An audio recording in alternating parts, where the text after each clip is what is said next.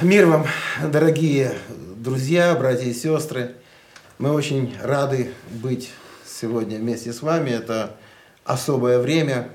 Мы только что прослушали обращение от лица молодежи э, брата Давида, ой, Дениса, Дениса Русна, простите. И э, мы здесь находимся в Бельцах, он в Рыбнице, наши спикеры – Э, один в Америке, один в Саратогалбине. В общем, жизнь продолжается, и это, это здорово. Я помню, еще в 90-е годы я проходил семинар на тему э, «Церковь вдруг перемен». И э, я думал, ну что значит перемены? Мы всегда жили одинаково, и всегда было все так, как, как всегда. Но вот пришли перемены. И сегодня наша с вами задача понять, что церковь остается церковью. И те перемены, которые мы вступили, они, наверное, только помогут нам проявить себя как церковь, помогут нам стать лучше, крепче, настоящей и так далее. Поэтому первое, что я хочу сейчас сделать, это представить наших э, сегодняшних участников. Ну, брат Игорь Боднарь, хороший человек, добрый такой. Стараюсь. Вот, стараюсь. Анатол, Ганчер, пастор, это Игорь пастор, э, брат Анатол также является пастором церкви, э, это наши братья бельские. Э, сейчас у нас брат Виктор Куляк, Сарата Галбины, пастор, и брат Виктор Павловский, это епископ, наш, наш драгоценный брат, он находится в Америке. Но благодаря технологиям мы сейчас вместе. Да? Мы будем говорить о тех вопросах, о тех э, значит, вызовах и возможностях, которые мы как церковь имеем сегодня. Э, я, знаете, о чем вспоминаю? Виктор Иванович Белых в колледже однажды рассказал такую историю нам, что э, ну, это был какой-то урок, и говорит, вы думаете, вот будет восхищение церкви просто так? И Христос придет просто так, вот мы будем не готовы, он говорит, придет очень сложное время, это будет трудно, и весь мир погрязнет в хаосе, и, и церковь, и все люди, и церковь настолько изнемогут от бедствий, которые будут вокруг них, от всех потрясений, что однажды в какой-то момент церковь соберется и скажет, ей гряди Господи. То есть мы сильно, страстно захотим, чтобы Господь пришел, пришел по-настоящему. И тогда, когда я помню, я, у меня просто такое чувство было, знаете, это было как классика. Вот классика нашей христианской веры. Я просто представил себе, как мы все стоим где-то на, на вершине горы, э, после таких трудностей, больших трудностей, после испытаний. И вот пришествие Господне. То есть мы так сильно его ждем. Драгоценное. Мы живем последнее время. И мы начинаем идти этим путем к в ожидании пришествия Господа нашего Иисуса Христа. Поэтому э, время, которое поменялось сейчас, и э, мы, мы с вами давайте как, попробуем сориентироваться, да, попробуем увидеть, что, э, что происходит сейчас на данный момент. И первый вопрос, который прозвучал в лице Дениса от молодежи, это первое, это наш, наш социальный момент. То есть мы ходили в церковь, мы ходили в школу, мы ходили в университет, э, мы служили, кто-то пел в хору, кто-то занимался детьми, э, ну, то, чем обычно занимается сегодня молодежь. И вдруг в один момент мы остались дома. И теперь мы стали сами. Нам нужна дисциплина, нам нужно самообразование, нам нужна какая-то духовная ответственность. Как молодому человеку вот в этой той ситуации, в которой находится, просто не потеряться. Но извлечь самое, самую большую пользу и самое драгоценное из того, что мы сегодня имеем. Пожалуйста, брат Виктор, э, вспомните свою молодость и в контексте сегодняшнего дня попробуйте нам э, дать совет молодежи. Вот что бы вы посоветовали молодым людям, которые 24 часа в сутки находятся дома? Что им сейчас делать? Как, вот как устроить э, свой распорядок дня, свою жизнь, чтобы провести это с пользой? Пожалуйста, брат Виктор Павловский. Спасибо, братья. Мир вам. Всех приветствую э, участников этого дискуссии, этого форума, а также всех слушателей, тех, которые нас смотрят. Э, даже расстояние не имеют преграды и не имеют границ. Мы, конечно, живем в такое время, когда даже находясь э, где-то в заперти и будучи изолированными, закрытыми физически, все-таки мы не закрыты.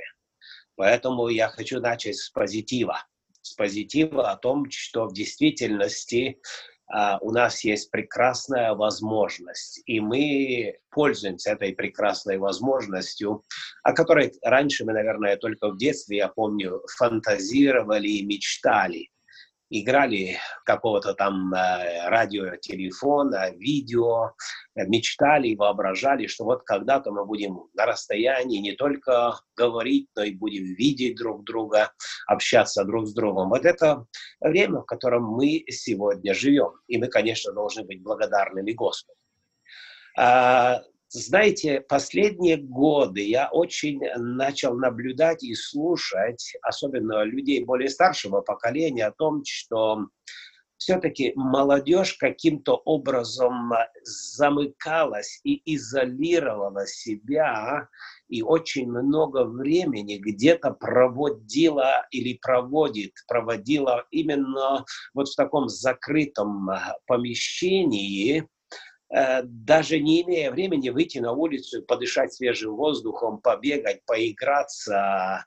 Я совершенно недавно, где-то 2-3 недели был в одном доме здесь, и мы имели некоторое общение и вспоминали свое детство. И вот дочь этого хозяина дома говорит, как классно было вам тогда. Вот у нас такого нету. Мы каким-то образом вот где-то в чем-то закрыты. Конечно, мы, наверное, не понимали, что такое быть закрытым, потому что мы в действительности, когда одно дело, когда нас закрывают, другое дело, когда мы сами себя закрываем и даже не видим, что мы оказываемся вот в таком пространстве, где э, сидим за одним столом, но физически, да на самом деле нас там нету. Э, где мы разговариваем друг с другом, может быть, уже особенно молодежь, как один из пасторей сказал, говорит, сели за стол а, ужинать, и я смотрю, мои два сына в телефоне оба. Когда я присмотрелся, они друг с другом общаются, смс друг другу пишут. Uh, уже потеряли как будто бы даже возможность разговаривать друг с другом. Вот пришло время, когда мы можем, наверное, теперь, особенно молодежь, вы можете теперь осознать, увидеть, что значит поистине не иметь возможности выйти и быть изолированным. Наверное, только теперь, как один брат мне сказал, опять же, он пастор церкви, он мне сказал, говорит, после двух недель карантина, когда я вышел на улицу, я даже видел, как э, кислород двигается в атмосфере. И говорит, я настолько был рад и доволен, что даже цвета поменялись, э, природы вокруг нас. Э, я думаю, что вот это время, это один из, наверное, уроков, который Господь хочет преподать нам, насколько ценно общение. Ведь это была даже рекомендация Первоапостольской церкви. Они пребывали в общении. И общение это, оно все-таки давало очень хороший импульс для позитивного настроя сегодня, конечно, я также анализирую и смотрю, насколько активизировалась вот эта нужда э, в общении, насколько мы начинаем понимать, что в действительности общение — это какой-то ключ. И когда имели такую возможность, как будто бы не видели этого. Когда нет этой возможности, теперь мы начинаем понимать, как это ценно и как это дорого. А я думаю, что Первое, что это, наверное, хороший урок для каждого из нас, чтобы мы могли сконцентрироваться и сориентироваться э, на эту важность. Но реалия остаются реалиями. И мы теперь, даже при всем том, что хотели бы куда-то выйти, с кем-то пообщаться, знаете, когда имели возможность ходить на а, богослужение, у нас не было времени, мы заняты были. Теперь, когда невозможно, у всех появилось желание. Э, когда не было возможностей, э, ну, не поднимались вопросы. То есть была возможность, не поднимались вопросы. А сейчас э, наоборот. И я смотрю, что все-таки Бог уже что-то сделал в сердцах верующих людей. Бог что-то делает теперь, преподавая нам все новые уроки, которыми Он будет вести и учить нас. Э, конечно, находясь в этом, мы рекомендуем э, все-таки всем э, ну, подчиниться и остаться именно в той критерии, той ситуации, которая рекомендована. Молодежи особенные советы и рекомендации. Оставайтесь все-таки дома не думайте о том, что это вас не коснется, и э, ничего страшного, мы молодые, мы сильные. А, все-таки оно может коснуться, и мы имеем много случаев, где в действительности это касалось и молодых. Поэтому э, будьте благоразумными в этом. Любые контакты вне дома, публичные, э, они должны быть со всей предосторожностью, потому что они могут быть опасными не нужно думать о том, что мы закрыты. Я считаю, что это пришло время как раз для активизации молодежи. Вот старшее поколение, ну, не пользуется и не может пользоваться современными технологиями на том уровне, на котором пользуется молодежь. И вот как раз вот этот инструмент сегодня Бог дал вам, молодые люди – он дал вам, чтобы вы теперь активизировались и начали использовать вот этот инструмент в позитивном направлении. Поэтому я вижу, что как раз именно вот пришло время, пришло время молодежи сделать свой шаг, реванш э, именно в направлении, как каким образом можно активизироваться для того, чтобы все-таки не быть где-то в одиночку изолированным. Ведь вы, как молодые люди, прекрасно понимаете, что э, нельзя закрыть и, э, находясь в закрытом помещении, быть изолированными. Есть очень много социальных сетей, есть очень много возможностей. Находясь э, внутри дома, то же самое время быть во всем мире. Но, конечно, в данной ситуации для меня будет некоторая, э, для вас будет некоторая рекомендация. Не просто э, где-то плавайте в мировом интернете океана, или в мировом океане интернета плаваете где-то и стараетесь выудить оттуда э, всякого рода информацию и делиться этой информацией с остальными. Я думаю, что это не будет полезно. Не будет полезно. Я бы хотел, чтобы мы научились, как верующие люди, все-таки передавать волю Бога прежде всего. Второе, мы научились бы э, то личное свидетельство Божьей заботы, каким образом Господь благословляет меня в это время, делиться с другими, которые могут также в этом найти э, пользу. Э, для меня, конечно, э, может быть, не столько будет ясностей, э, как, как для вас, и предложений может быть. Знаете, я бы не хотел делать сегодня предложение, чем заниматься и как, потому что, наверное, у вас больше все-таки есть фантазий в этом направлении и идей лучше скажу, идей в этом направлении, каким образом. Но эти идеи могут быть также э, притворены э, в дело, не только имея общение в виртуальном мире, но, может быть, найти себя в реализации определенных, я знаю, действий, акций, которые вы, как молодые люди, могли бы э, предоставить для служения церкви. Это такие, например, как э, служение э, людям, которые нуждаются в нашей поддержке. Знаете, я, находясь сейчас здесь, э, в США, э, не по своей воле так случилось, что оказался здесь на момент, когда должен улетать был обратно. Границы были закрыты, и я остался здесь. И вот, находясь в доме, я стараюсь позвонить людям, которых я знаю. Я знаю, что у всех теперь есть время. Стараюсь просто позвонить, спросить, как у вас дела, как здоровье, какие нужды, о чем можем молиться. Знаете, я наблюдаю, насколько люди тронуты именно вот таким простым звонком. А представьте себе, если вы позвоните э, э, людям, которые не имеют доступа к таким современным технологиям, как для них это будет. А, может быть, чем-то послужить, может быть, сходить в магазин, что-то из товаров первой необходимости прикупить, принести, посетить кого-то. Но при всем этом, конечно, соблюдая все меры предосторожности и, конечно, молясь и доверяясь Господу. Я верю, что Господь даст вам э, еще больше идей и пониманий, каким образом, э, будучи изолированными, оставаться свободными.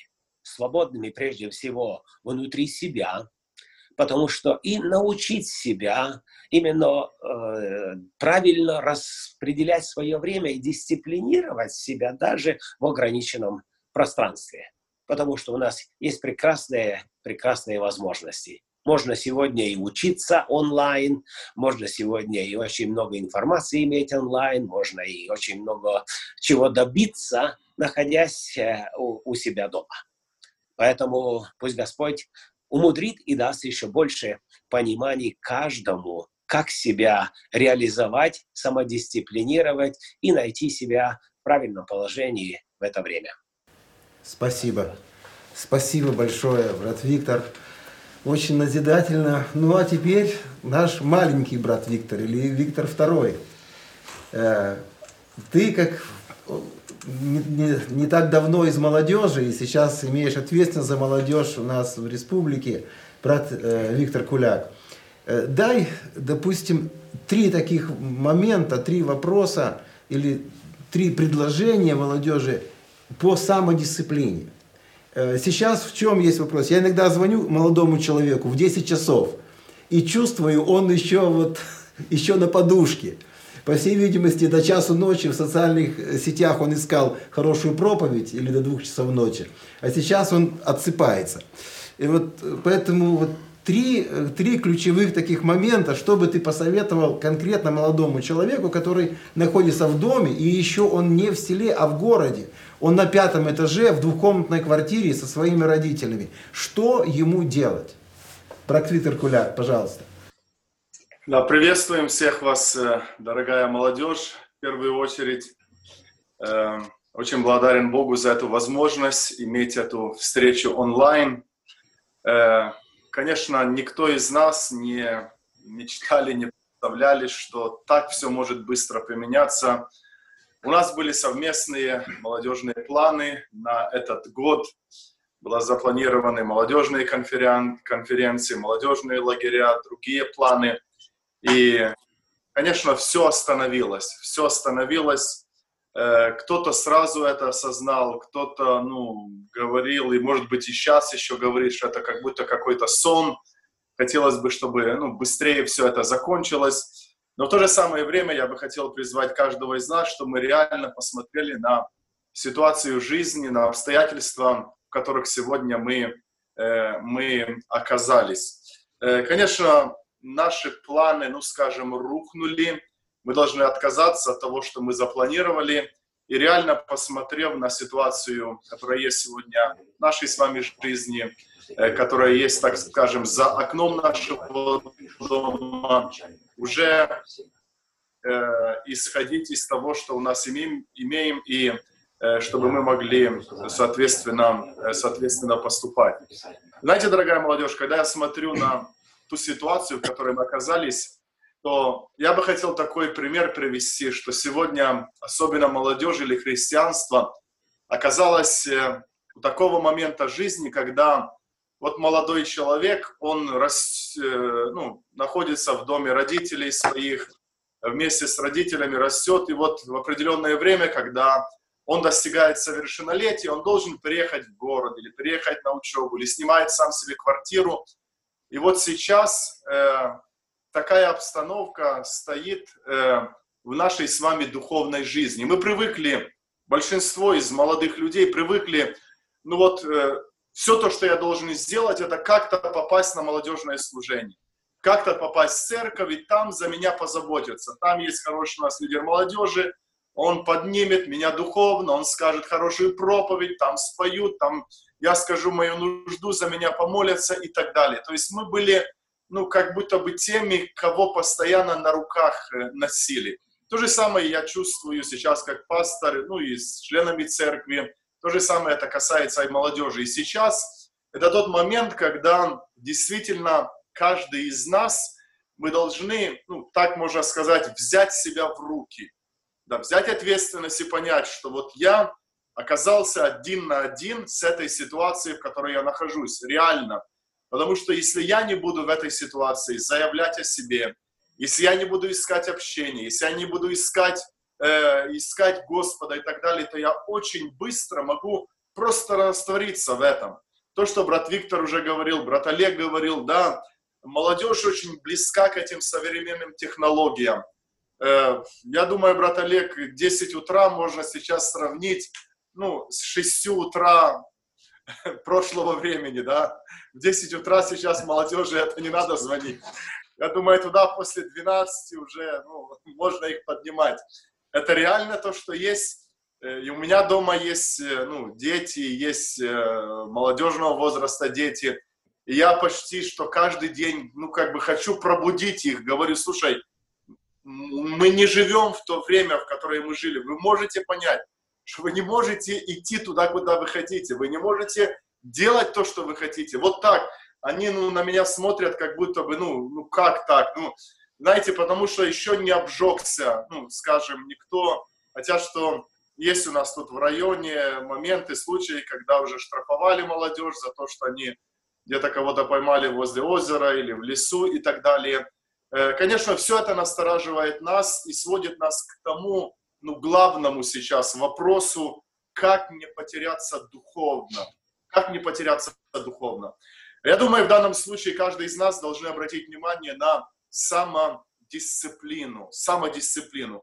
В первую очередь мы должны сами себя дисциплинировать. Да? Возьмите буквально, да, возьмите лист бумаги в свои руки, распишите свой день вот во столько-то я буду просыпаться, да, если действительно я оказался в четырех стенах, если говорить реально о моей ситуации, ну, практически ничего еще не поменялось в моей жизни, но из, из того, что было, так как у нас, ну, церковь закрылась, да, мы не проводим служение, но у нас дом престарелых 50 человек, у нас дом инвалидов, у нас левопекарня, все это работает, жизнь кипит, ну, не так, как было раньше, но нет у меня, чтобы я сидел дома, не выходил на улицу и так далее. То есть есть еще то, что мы как церковь можем делать, и благодарим Бога за это. Но если бы, конечно, я оказался в четырех стенах на квартире, как многие сегодня оказались в городе, то, конечно, если не заняться правильным, главным, то ну, очень легко можно потеряться, можно потеряться в этом. Поэтому нужно расставить приоритеты, понять, осознать, что мы живем в последнее время, осознать, что это, ну, шаги последнего времени, да, и если многие из нас мечтаем, что вот когда бы этот сон закончился и все было так, как было раньше, то я хочу сказать, что никто из нас не знает, если мы вернемся к тому, что было раньше. Я, смотря на все то, что происходит, ну, я не думаю, что вернется все на прежние места. Мы смотрим по всем тем событиям, которые происходят в мире. Сегодня говорить уже ну, о какой-то программе или каком-то служении церкви в данном случае или, или в данное время очень рано. Почему? Потому что каждый день что-то меняется. Законы меняются, запреты меняются, да, обстоятельства меняются и так далее. Э, если вначале можно было, да, говорили, давай быстро разобьемся по группам малым и будем служить, то потом мы пришли к тому, что не больше трех людей встречаться, да, и даже вот сейчас в студии, да, вы там трое людей, мы делаем сейчас онлайн-служение в церкви, то же самое, не больше трех людей и так далее, нас ограничивают. Мы не знаем, что будет завтра, мы не знаем, чем это обернется и так далее, но мы понимаем, что никто не закроет нам уста, никто не закроет нам глаза, чтобы мы не могли прочитать дома Библию или не могли помолиться Богу. Мы знаем, что это делали люди даже в самые-самые делают, самые, ну скажем, гонимые для христиан времена. Поэтому сегодня, дорогая молодежь, осознайте реальность и того, что это очень серьезно, очень ответственно, и примите это как проверка нашего с вами духовного строения. Сегодня каждый из нас, мы можем себя посмотреть, да, если раньше, может быть, где-то еле кто-то шевелил губами во время молодежного служения, молился, или открывал, не открывал Библию, ну, ожидал, что вот на молодежном что-то прочитают, то сегодня действительно Библия должна быть перед вами. Слово Божье должно быть перед вами. Дисциплинируйте себя в молитвенной жизни ежедневно. Если вы это не сделаете сейчас, я вас уверяю, что вам очень тяжело будет сделать это попозже. Я как пастор встречался не раз с такими ситуациями, когда появляются проблемы у молодоженных. Год пожили, два, три, и ты ищешь возможности, да, ну найти корень. Почему? Почему нету жизни? Почему у них так все плохо? Я вам говорю истину, что не один раз, много раз я убеждался и приходил к тому, что проблемы возникали из-за того, что вот они поженились, вышли замуж, и у них нету совместной молитвы. Они просто не молятся вместе дома, они не читают Библию, где-то кто-то от кого-то прятался и так далее. Поэтому сегодня возьмите себя в руки, начните молиться, да, молиться ежедневно, начните читать Слово Божье, Библию, и в то же самое время, как брат Виктор сказал уже, у вас, молодежи, у нас есть сегодня очень много способов общения, да. Можно позвонить, и сегодня, как было сказано, много времени у нас. Если раньше была проблема, почему ты не подготовил проповедь на молодежное служение? Ой, я не успел, у меня столько уроков, у меня то. Почему ты, там, я не знаю, еще что-то не сделал? Ой, так я запутался, так я забегался и не успел то и то сделать. То сегодня они думают, что мы найдем человека, который бы сказал, ну, у меня нету времени сейчас, нету времени читать Библию, ну, нету времени читать Слово Божие, нету времени молиться. И, знаете, размышляя в эти дни, я посмотрел просто со стороны на всех нас в этой ситуации, да. Видит ли Бог, что в сложившейся ситуации, когда нас, ну, буквально, скажем, загоняют домой, да, сидите дома, сидите дома, сидите дома, в нашей с вами личной жизни, чаще ли мы молимся, чем мы молились раньше, Чаще ли мы открываем Слово Божье, чем мы открывали раньше? Чаще ли мы общаемся друг с другом, чем мы это делали раньше? То есть мы это можем делать, мы это должны делать да, сегодня. И это не тяжело. Мы можем позвонить, хотим увидеть, позвоним по Skype, по Viber там, или WhatsApp, или другими какими-то современными технологиями. Поэтому, молодежь, я призываю вас, да, каждого, кто сегодня слушает и смотрит, независимо, может быть, от места нахождения, мы видим, что эта проблема, она достигла ну, всех уголков мира, и все сегодня находятся в такой ситуации. Я призываю каждого из вас, возьмите себя в руки, да, дисциплинируйте себя и начните делать главное, молиться, читать Слово Божье, держите связь с поместной церковью, с лидером молодежи. Мы у нас в церкви сделали, допустим, там на Viber или других социальных сетях, сделайте ну, чат между собой или группу, и ну, каждый день давайте о себе знать, призывайте, какие-то нужды есть у кого-то, пишите, общайтесь. То есть очень легко потеряться сейчас в этом. Но я бы хотел, чтобы мы на это посмотрели как на вызов и как на проверку для каждого из нас, как христиан. Пусть Бог благословит и поможет нам увидеть правильно э, время и обстоятельства, в которых сегодня мы оказались. Спасибо. Спасибо огромное, брат Виктор. Благословений. Анатол, вопрос тебе на одну минуту. Э, скажи, пожалуйста, ты э, раньше неоднократно говорил о том, что в 5 часов утра тебе Калвин предлагал чашечку кофе. А ну, вспомни тот момент и расскажи нам, как это происходило. Может быть, мы попросим родителей этой молодежи или друзей предлагать им кофе в 5 часов утра. Ну, в то время я еще тоже был молодым. И э, особенно когда вот э, возле тебя есть кто-то, кто практически учит тебя, то возле меня это был Калвин, который особенную роль он сыграл в моей жизни. Так получилось, что я переехал с Кишнева в Бельце, он был рядом со мною, э, и мы э, жили пару лет в одной квартире. И ну, у меня была такая привычка, все равно я где-то в 6 часов утра просыпался, но тут оказалось, что как-то в 4 часа я услышал громкое такое пение в квартире. Аллилуйя, аллилуйя. Он шел на кухню, э, запах кофе. И Калвин имел такую привычку искать Господа рано утром. И в 5 часов это было самое интересное такое время. Он приходил к моей двери, стучался в дверь и спрашивал так тихонько, Анатол, я так, да, Калвин, и он говорил, кофе хочешь? И он получал тот же ответ каждое утро, конечно, да. Через минуту кружка с кофе была возле моей двери. И это был человек, который сильно вдохновлял меня искать Господа. И вот именно искать живого слова от Господа, чтобы, чтобы вот эта жизнь, которая есть в нас, она оставалась жизнью, не было что-то мертвым. Вот это особенное время было в моей жизни. Спасибо. Значит, нам нужны друзья, которые нам кофе дают, да? Да. Только бы нас не подсадили. Э, хорошо, Игорь, еще тебе вопрос этого же характера, вопрос самодисциплины.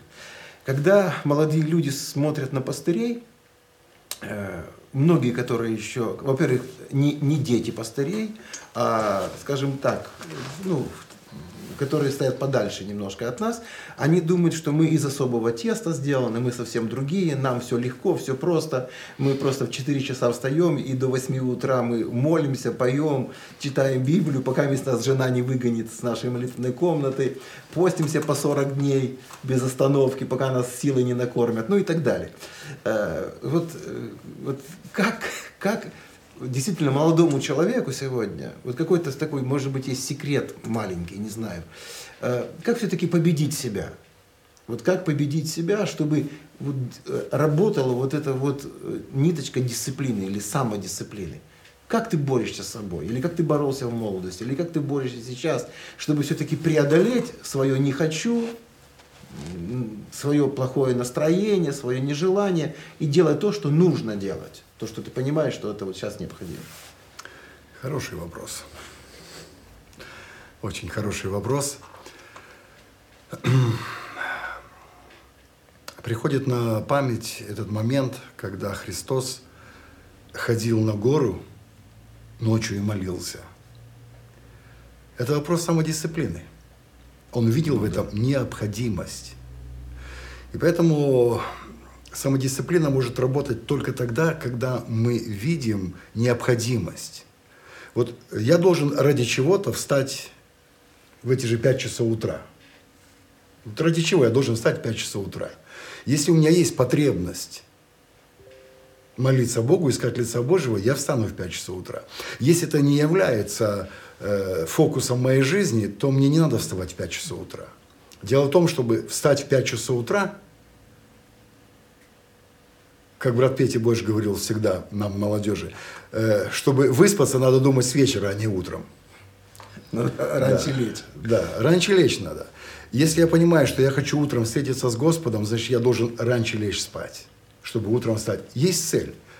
Есть цель, значит, я иду. А если я просто теку по течению, ну тогда на кого я похож, если я живу без цели? Дай Бог нам всем, и молодежи нашей, и нам, взрослым, всегда очень ясно видеть свою цель, к которой мы хотим прийти. И вокруг этой цели строить все остальное. И наше время, и нашу дисциплину. Если это для нас важно, значит это будет. Если для нас это не важно, значит для нас это не будет. Да, помнишь, как мама нас будила по 5, по 8, 10 раз в школу, а на рыбалку мы вставали за полчаса до того, и как... будили. А, и папу будили. И без будильника. Да, это было. Да, и для того, чтобы в 3 часа ночи выехать, чтобы закидушки забросить до восхода солнца. Да, это так Ну, может здесь, Олег, э, у меня такое, особенно для молодежи, э, что, ну, сейчас, как написано и в Библии, от служителей ожидают слова. Ожидают именно какого-то направления. И в моей жизни, вот, допустим, то, что сейчас происходит, как будто какой-то хаос, такая непривычка, вот э, неконкретность, как будто вот отняли то, что мы знали, как делать всегда. И вот, может быть, э, вот это время особенное для молодежи молиться за служителей. Потому что да. мы тоже в поисках э, как-то, что делать, как долго да, все это конечно. будет. Вот смотрите, вроде объявили на две недели, потом объявили на два месяца, Вчера говорили, что возможно это протянется на два года.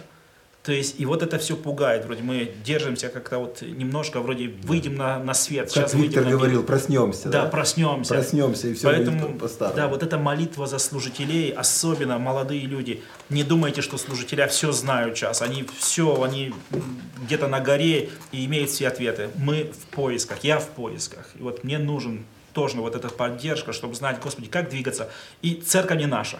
Она Христа, Он глава, Он знает ответ, Он знает, через что проходим, и мы ожидаем этого слова.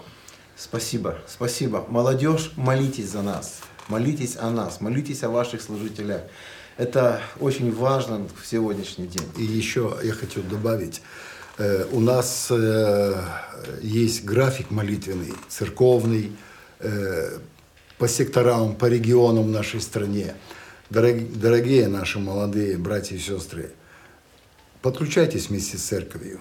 Берите, если э, вы понимаете эту ответственность, что мы можем молитвой изменить ситуацию, давайте будем это делать вместе. Есть нужды конкретные, о которых мы должны молиться. Берите молитвенную стражу, э, ставьте ваше время ночью, и это дисциплинирует. Мы, допустим, сделали круглосуточную молитву. То есть каждый человек, семья, группа э, взяли, взяли время, и это дисциплинирует. Потому что я знаю, допустим, что с двух до трех часов ночи это молитвенное время моей семьи, еще несколько семей. Э, поверьте, если бы этого не было в графике, я бы вряд ли бы встал без 15-2, чтобы пойти умыться, э, одеться и в 2 часа молиться. Это не мой характер. Но, но есть вещи, которые дисциплинируют. Поставили в график, я знаю, мы должны встать, и мы должны это э, делать. Брат Виктор Куляк, он хорошее предложение дал. Он даже листочек нам показал. Вы обратили внимание, что возьмите себе, напишите распорядок дня, во сколько вам проснуться, во сколько у вас молитва, сколько длится, и что вы будете делать в течение дня. Это очень важно. Спасибо большое всем. И я бы хотел перейти ко второму вопросу. Время бежит. У нас еще есть два вопроса, на которые мы должны отметить э, в течение 30 минут. Поэтому вопрос такой, брат Виктор Павловский, вопрос вам. Мы начнем снова с вас. Да? Значит, э, церковь. Вопрос церкви. Мы всегда, ну мы и учили, и верим в это, что поместная церковь – это наша ответственность, это то, к чему мы принадлежим, это то, за что мы будем давать отчет, это, это то, в каком теле мы являемся.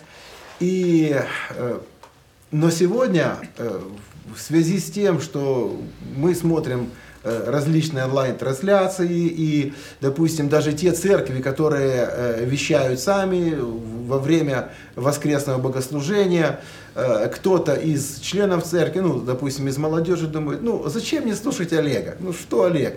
Вот Шевченко есть, или еще кто-то. Ну, действительно, очень сильные проповедники, очень сильные проповеди и, и так далее. Поэтому как сегодня молодежи Э, чувствовать себя частью церкви? Вот вопрос. Как молодежи чувствовать, что нужно делать, чтобы действительно мы понимали, вот моя церковь, вот конкретные люди, конкретно те, с кем я общаюсь, это мои братья и сестры, и мы вместе с ними идем в небеса. Брат Виктор, пожалуйста, да, вот буквально пять минут э, времени для того, чтобы вы дали рекомендации для нашей молодежи, э, вот как чувствовать себя частью церкви на расстоянии. Понятно. Хорошо, спасибо, братья, за беседу, рассуждение. А, люди могут чувствовать себя только тогда, когда понимают, что это мое. Знаете, когда-то Иисус Навин сказал, я и дом мой. Так вот, когда люди будут понимать, что вот это мой дом, это моя церковь, это мой пастор, это моя ответственность, то тогда оно будет, конечно, вкладываться туда вся ценность. А, я наблюдаю, что Э, конечно, оно было во все времена, что люди где-то плавали в интернете, искали, выискивали. А, очень мало было тех, которые что-то а, извлекают полезное, они просто э, переключаются, переключаются, и то неинтересно, и то неинтересно. Э, но вот в это время, в этой ситуации я наблюдаю то, что Э, церкви, которые создали даже свои там группы в к примеру. Я смотрю, насколько эти люди активизировались именно в этой группе своей давая свои предложения, высказывания, молитвы, слышен стал их голос я удивляюсь э, тому, что э, никогда не слышал этих людей ни на одном богослужении, никогда они не высказывали своих идей и предложений. И вот сегодня это простые люди из церкви, которые все-таки активизировали себя и видят себя, что они могут быть частью, и они становятся частью. Я думаю, что вот, вот это как раз и должно держать нас всех вместе. Должно держать нас наше э, общее направление, наша общая цель, наша общительность, пусть даже и в виртуальном мире, но когда все-таки высказываются определенные нужды, когда какие-то предпринимаются определенные совместные действия, то люди, конечно, э, относятся совершенно ну, иначе и с большей ответственностью именно к таковым. А, поэтому я бы, конечно, а, рекомендовал а, братьям поместных церквей, чтобы все-таки они э, активизировали э, э, что-то внутрицерковное, что-то поместное, где бы можно было как раз захватить многих людей, чтобы они были активной частью. Не просто вышли онлайн или YouTube где-то и послушали чью-то проповедь, но чтобы они могли именно и э, вклад какой-то делать в то, что совершается по местной церкви. Поэтому я вижу совершенно два э, отличных фактора. Один фактор просто посмотреть, послушать со стороны кого-то, а второй фактор – это быть частью активного того, чем я являюсь, или кем я являюсь, или частью чего я являюсь. И, конечно, здесь не только проповедь. Э, послушать моего пастора. А здесь будет стоять также и быть, может быть, участником, может быть, я могу что-то сделать, стих сказать, э, прийти и быть в этом эфире также. Может быть, э, какие-то определенные конкретные нужды и предложения внести. Самое, наверное, будет основное, конечно, быть участником в материальном служении потому что церковь не может существовать без э, жертвенности. Э, поэтому я полагаю, что и это немалый фактор, который также должен говорить о том, э, где цена вся наша находится. Для меня, конечно, поднимать, я знаю, такой как бы местный уровень и активное вовлечение э, членов церкви э, даже э, в группах и виртуально, оно все-таки поможет держаться людям более близко к пониманию тому, что вот это, это моя церковь. Это моя церковь. И, может быть, раньше люди никогда и не думали, что их пастор тоже может быть онлайн и тоже может неплохую проповедь сказать. А, потому что ну, не было такой нужды. Теперь же это реалии, и этим реалиям а, мы должны соответствовать. Спасибо. Спасибо большое, спасибо, брат Виктор. А, очень, очень хорошие рекомендации, да, то есть мы должны все время чувствовать себя действительно частью церкви, и для того, чтобы, ну, где сокровище ваше, там и сердце ваше, да, так написано. То есть мы вкладываем да, мы вкладываем туда Мы... И хорошее предложение было еще, я бы хотел за ним подметить, вот брат Виктор сказал. Вот сейчас у него есть время, и он звонит людям. Да, одному, второму интересуется, как дела. Дорогая молодежь, я знаю, что вы ни разу в жизни еще не звонили бабушке Маше из вашей церкви. Помните ту пенсионерку, которая приходила и сидела там на третьем ряду справа? Может быть, вы даже не знаете, как ее зовут. Пришло время ей позвонить. Вот, это очень важно. Вот позаботиться о пожилых людях. Э, у нас в Молдове сейчас закон, после 63 лет вообще нельзя на улицу выходить, да? И они бедные, ну как в заточении находятся. И а им и так было приятно услышать ваш голос, ваше ободрение. Это церковь это церковь. Поэтому... И послужить тоже. И послужить, да, послужить тоже. Мы дальше коснемся этого вопроса, да, э, в третьем мы будем говорить, как послужить людям. Э, брат Виктор Куляк, пожалуйста, э, значит, как чувствовать себя частью церкви? Проблема в том, что вы еще не поняли, что наступил кризис, понимаешь? Вы там работаете, вы там, э, значит, и дом престарелых, и дом инвалидов, и все у вас, ты признался в этом – Э, нам, что как бы еще все, все по-старому. Я представляю себе, как многие задействованы в этом, в вашей церкви. Но э, вот особенно, давайте скажем так, церковь в большом городе, да, где действительно очень большие расстояния между, между людьми в городе, нужен общественный транспорт, то есть они даже пересечься не могут один. Вот у нас закон троих, но у нас здесь в принципе не трое, у нас здесь двое только в студии, потому что э, мой брат Игорь это первая линия родства. Понимаете, да? Поэтому как бы мы здесь только с Анатолом находимся по нашему закону, в принципе-то. Э, и это, э, вот, брат Виктор Куляк, пожалуйста, да, вот, твое слово, предложение, как чувствовать себя частью церкви. Слушаем. Э, да, если конкретно говорить о церкви, о нашем ну, церковном служении и так далее, то, конечно, сейчас мы находимся все в одинаковых обстоятельствах. Эм, никто из нас мы не можем проводить служение, мы не можем встречаться вместе и так далее, и так далее. Э, то, что мы сделали, и я вижу результат этого, и хотел бы посоветовать, э, мое мнение здесь э, без разницы, или я лидер молодежи, или я пастор церкви, но очень важно да, не упустить, скажем, ту группу людей или тех, кого тебе Бог дал и кому ты служил до сего момента. То есть у нас есть допустим, списки членов церкви или всех прихожан в церкви.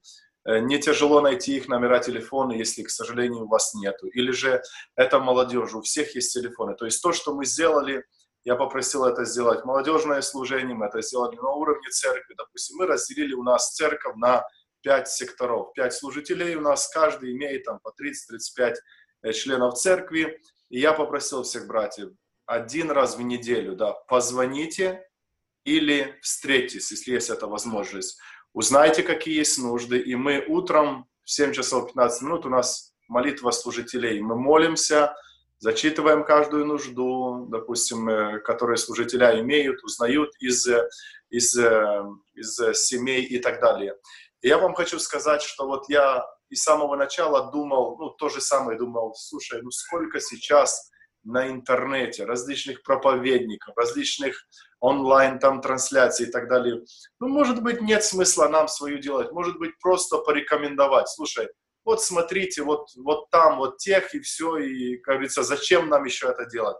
Но вы знаете, я увидел огромную разницу. Я хочу, чтобы вы все меня правильно поняли, но э, если мы так сделаем, то в какой-то момент мы делаем как будто бы сиротами наших членов церкви. То есть у них потерялся отец или папа или мама. То есть они к церкви, к служителям к церкви да, относятся как к своим. Вот это мой служитель, да, вот он за меня молится, если у меня есть нужда, проблема, я к нему приду, я знаю, что он не откажет и так далее. И мы их как бы направляем, ну вот широка сторона моя родная, да, вот интернет, найдите по вашему вкусу и так далее.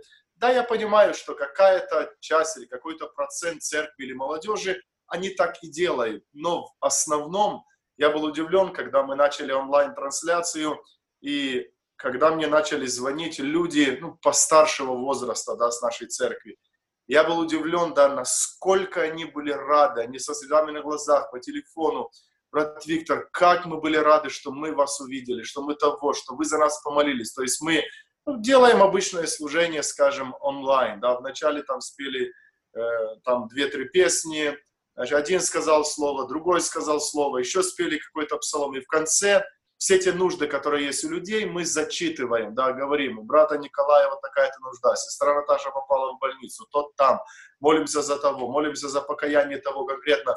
И для людей это, ну, это свое, это мое. Допустим, это то, что мы можем сделать, я могу сделать как лидер молодежи, то есть это можно сделать на уровне молодежного служения, и это можно сделать на уровне, на уровне церкви. То есть это очень и очень важно каждому из нас, в данном случае, если говорить э, как служителю, как к лидеру молодежи, обратить на это внимание. То есть вместо меня или вместо нас, как служителей по местной церкви, не сделает кто-то из церкви, но мы должны, мы должны это сделать для того, чтобы человек не потерялся, для того, чтобы он не разбился, не разочаровался.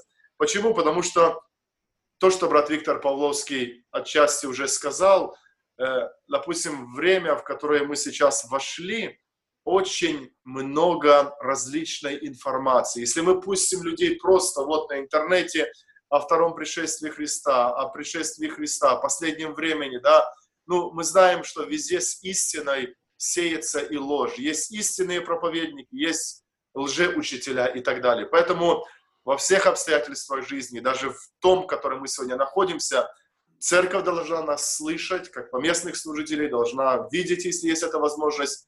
Есть телефон, есть связь, можно позвонить, можно узнать. И мы должны держать вот эту, вот эту связь с церковью, с молодежью, друг с другом. И это очень-очень важно. Спасибо, спасибо огромное.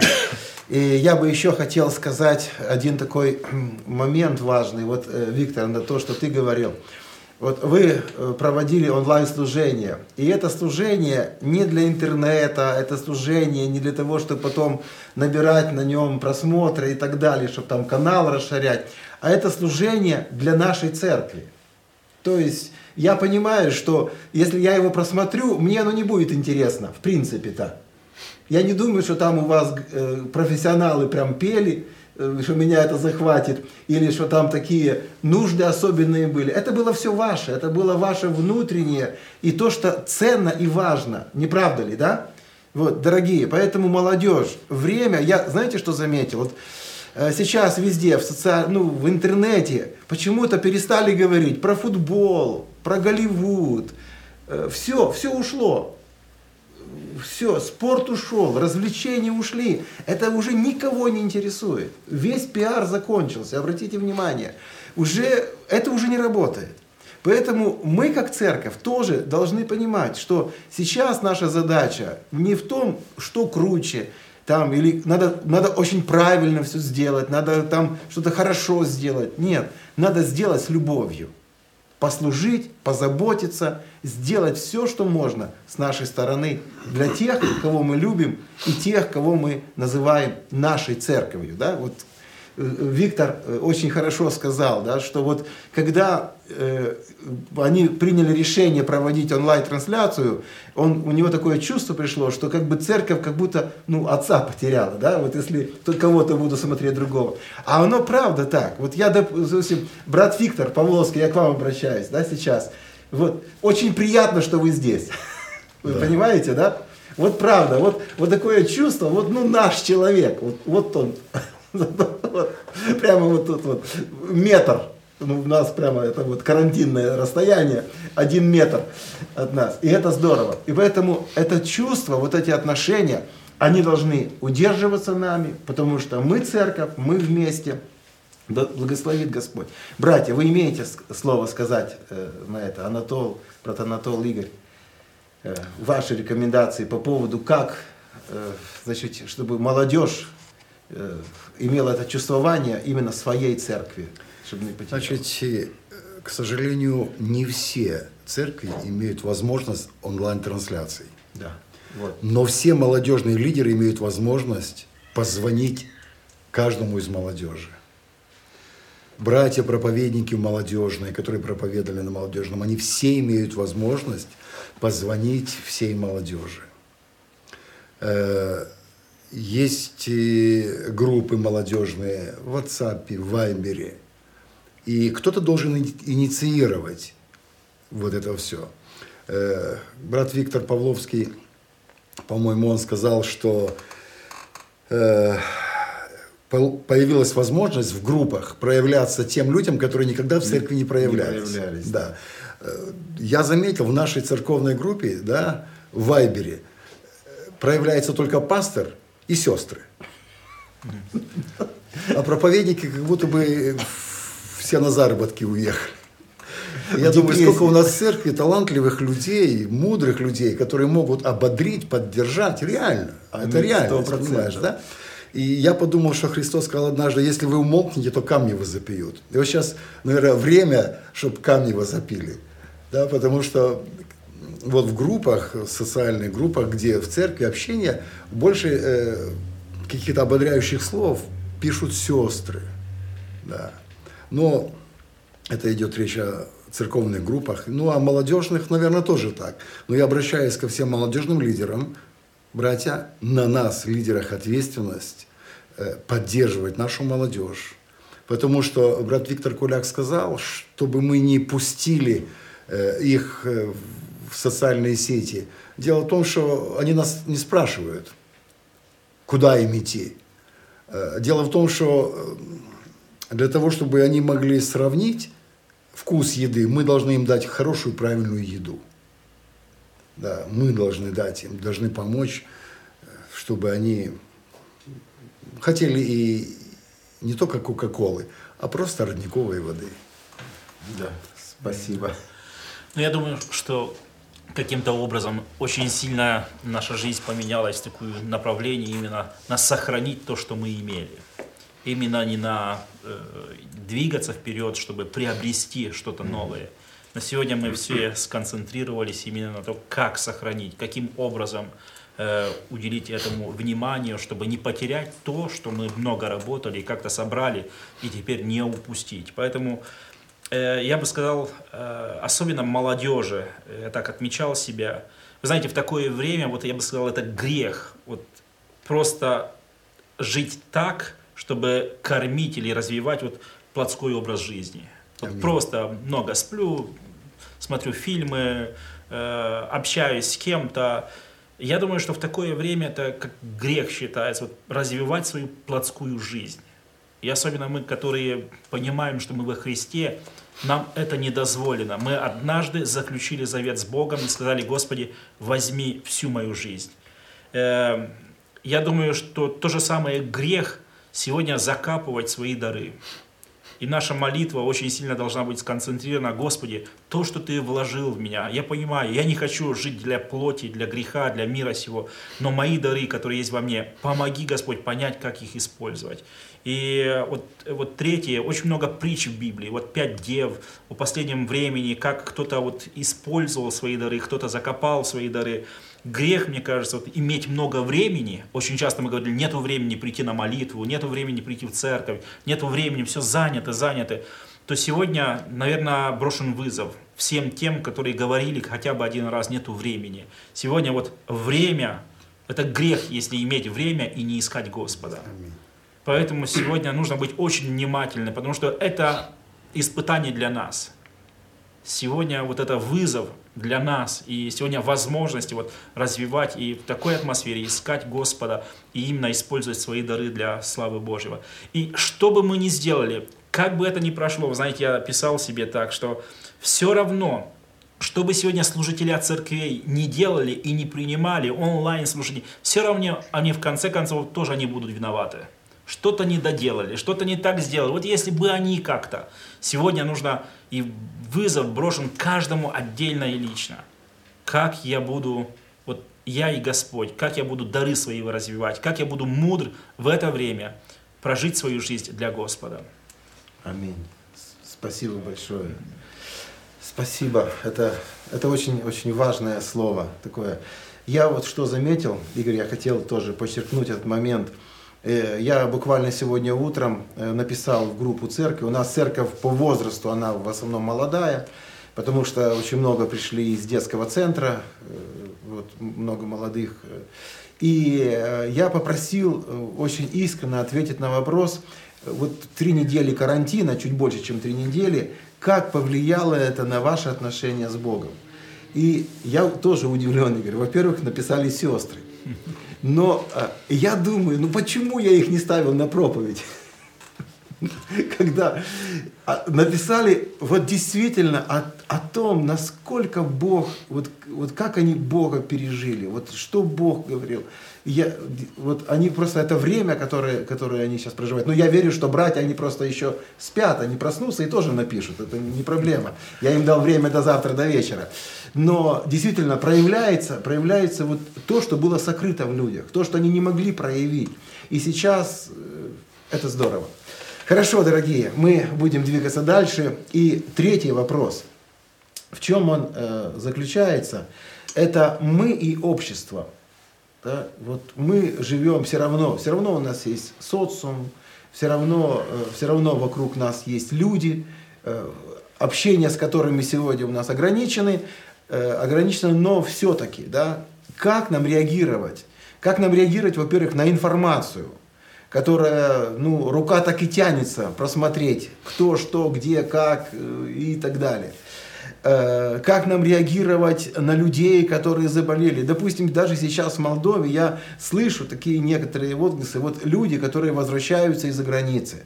Ну, и говорят, это все из-за них, да, вот если бы они сидели там и так далее, вот они завезли нам сюда, и вот их надо на карантин, и надо все жестко, надо, чтобы они были закрыты где-то там, кто-то там водолые воды предлагал, э, все эти санатории, та, там их закрыть. Послушайте, как нам, как христианам, как молоди, вот, молодым людям, потому что все равно где-то высказываются, где-то общаются, как нам сегодня вот себя позиционировать, ассоциировать с обществом, вот, со всей ситуацией, со всей обстановкой, в которой мы с вами живем, чтобы мы являли Христа. Э, есть история различных эпидемий, и э, каждая эпидемия – она проявляла христиан, проявляла любовь христианскую, проявляла веру, верность, жертвенность. И э, я верю, что ситуация, которая у нас есть, она должна проявить нашу веру, то, кто мы есть на самом деле. Поэтому, брат Виктор, снова в этом вопросе мы начнем с вас. Э, пожалуйста, да, молодые люди и общество. Да, что вы посоветуете сегодня молодым людям, как принимать информацию, как ее отсекать, как реагировать и так далее. Пожалуйста, братья. А, спасибо, братья. А, интересный, конечно, вопрос, и э, однозначно э, нельзя ответить э, вот таким, я знаю, рекомендательно-указательными действиями. А, конечно, первое, что бы я посоветовал, не ищите информации в интернете и в сетях, и не воспринимайте все то, что вы можете увидеть и прочитать. Это не соответствует, большинство не соответствует реальным э, ситуациям. Поэтому уж если что-то хотите знать, то, пожалуйста, пользуйтесь официальными источниками. А, находясь здесь сейчас и ища возможности, каким образом а, могу, могу возвратиться в Молдову, а, есть различные советы и рекомендации, есть различные слухи, есть различные переговоры, но тем не менее, когда дело доходит до конкретного действия, все упирается в официальную информацию. Поэтому нам нужно, конечно, на все это реагировать спокойно и, тем не менее, ждать достоверного, официального, а, я знаю, результата или же факта. Не судите. Второе, что бы я хотел сказать. Не судите никого. Не осуждайте. Не э, старайтесь кому-то что-то приписать, и особенно кому-то вменить как вину, вот из-за тебя или по твоей причине. Мы можем быть судьями до того момента, пока это не коснулось нас. Когда касается нас лично, вот тогда мы только начинаем осознавать и понимать, что ответа на это мы не имеем. Поэтому не нужно. Проявляйте сдержанность и терпение, особенно в обществе сегодня. Оно и так накаленно знаете, кто-то обвиняет власти, кто-то говорит, что э, это специально, кто-то говорит, что это выгода чья-то. И любая инициатива, кто-то критикует, а кто-то, а, может быть, поддерживает. Давайте мы будем относиться ко всему этому в спокойной обстановке и в то же самое время всегда находить слово утешения и ободрения со страниц Священного Писания. Вот это то, о чем э, Библия говорит нам, и это то, на чем мы должны базировать свою позицию. Люди переживают сегодня и так. Переживают о том, что как дальше жить переживает о том, а что будет с работы, переживает о том, а каким образом можно все это а, теперь сбалансировать. Знаете, когда не было этой ситуации, в Молдове люди говорили так, единственный выход – убежать на Запад, потому что там а, мы хоть спасем свою экономическую позицию, и там мы можем иметь свое будущее. Но вот данная ситуация показала, что нигде нету такого стабильного, э, где бы человек мог сказать, вот наконец-то я теперь э, гарантии защищенности. Думаю, что это не соответствует.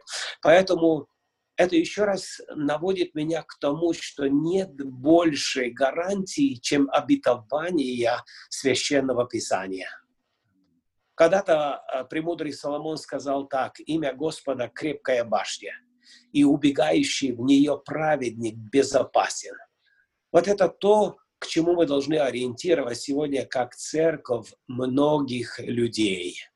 Вот это то, к чему мы должны направлять людей и говорить, так как говорил Христос, не заботьтесь. Все ваши нужды, все ваши заботы можете возложить на Него, потому что Он печется, Он заботится. Сегодня дал Бог нам жизнь. Давайте будем благодарить Бога и верить, что Он не оставит. Верить, что Он не оставит. Потому что сегодня, ну, какой можно предложить выход, какой можно предложить, я знаю, более э, разумный, реальный подход ко всему. У каждого есть свой анализ и своя точка зрения. Но очень легко можно говорить, когда ты ни за что не отвечаешь. А когда ты отвечаешь, и на тебе лежит ответственность, то тогда совершенно другой уровень и другой подход. А, будьте снисходительны и особенно попечительны к тем, кто и так эффектирован э, этой ситуацией. Давайте не будем критиковать тех, кто заболел и говорит, так вот, по твоей причине э, ты являешься источником всего негативного и плохого. Э, давайте будем молиться об этих людях, чтобы Господь явил им милость. Потому что мы, как верующие, не исключение. И мы знаем, что и одни, и другие, и все подвержены физиологически этому заболеванию. Это может быть. Но у нас есть надежда. Господь в контроле.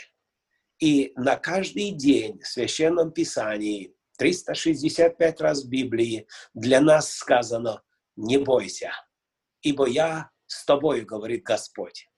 Даже если пройдешь через огонь или через воду, не бойся. Вот это точно должно вдохновлять нас. Не бойся, с нами Господь. пока солнце восходит, пока дождь падает на землю, пока земля начинает э, давать плод свой, э, жизнь продолжается, Господь царствует. И мы должны в этих ситуациях, конечно, возносить все Господу и не судить людей. Но в то же самое время мы должны рекомендовать людям. Я никогда не обращал внимания в Священном Писании на так называемые э, заболевания, которые инфекционные. В Библии, в Ветхом Завете особенно это упоминается как проказа. А в других переводах оно звучит как заболевания, которые инфекционно передаются. Так вот, Бог давал некоторые рекомендации даже в тех ситуациях, когда чудеса Его были на каждый день.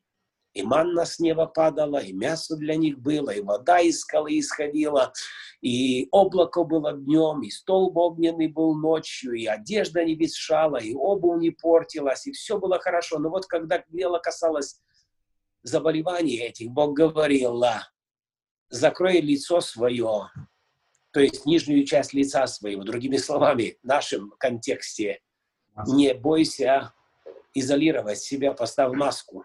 Для чего? Чтобы ты не распространял это заболевание. Второе, изолируй себя. Выдели себя за стан, Бог говорил.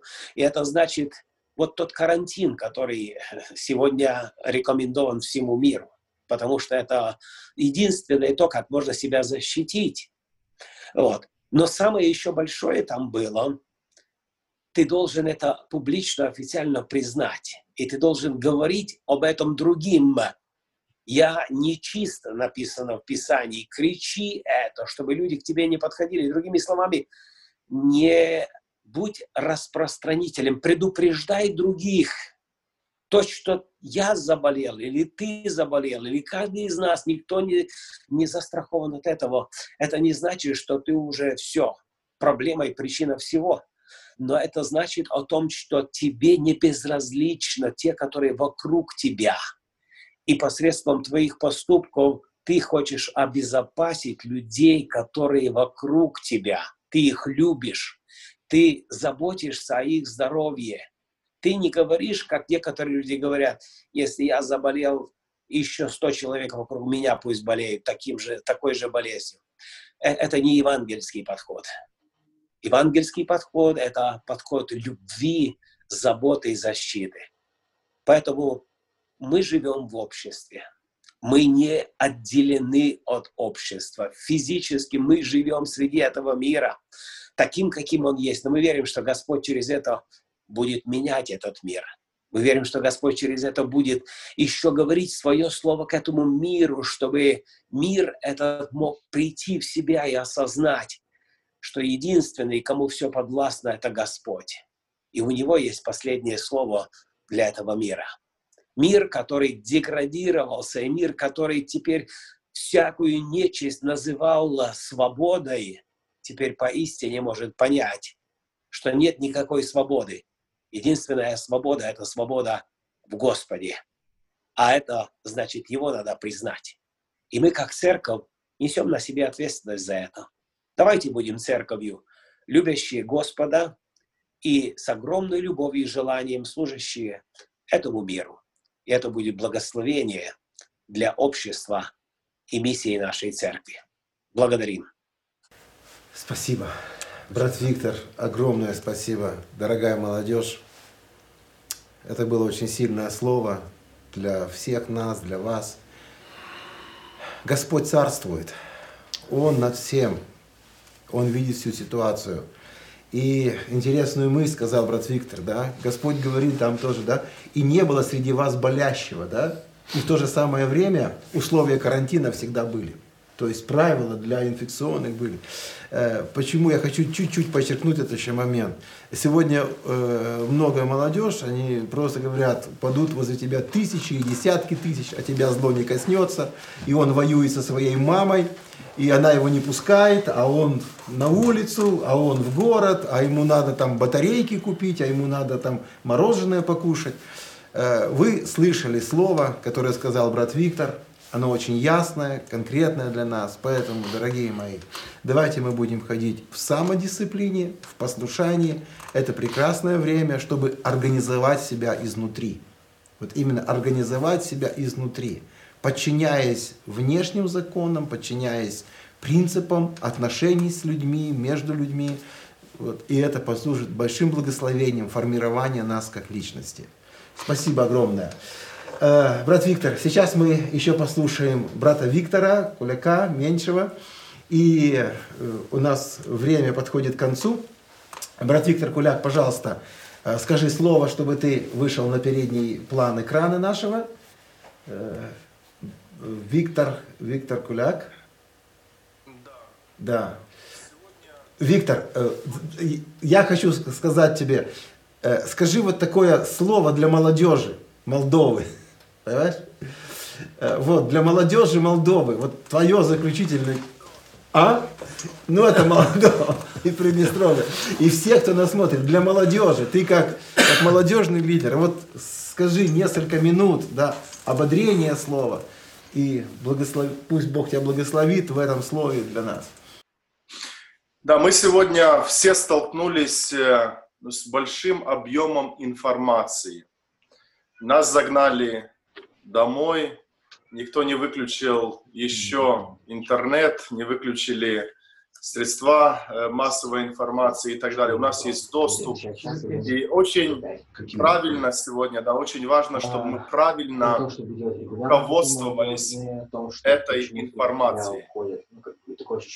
Потому что служителя как бы, ну, оставили свое служение, как бы сейчас церковь э, разошлась, и вот такое да. На сегодняшний день мы стоим у выбора, да, что сделать с той информацией, которую мы получаем. Дорогая молодежь, я бы хотел, чтобы мы не делали вот это copy-paste. Знаете, я где-то услышал, где-то увидел, где-то прочитал и сразу передал другому. Вы знаете, достаточно сегодня навело руководство стран различными законами, различными, ну, страха на людей.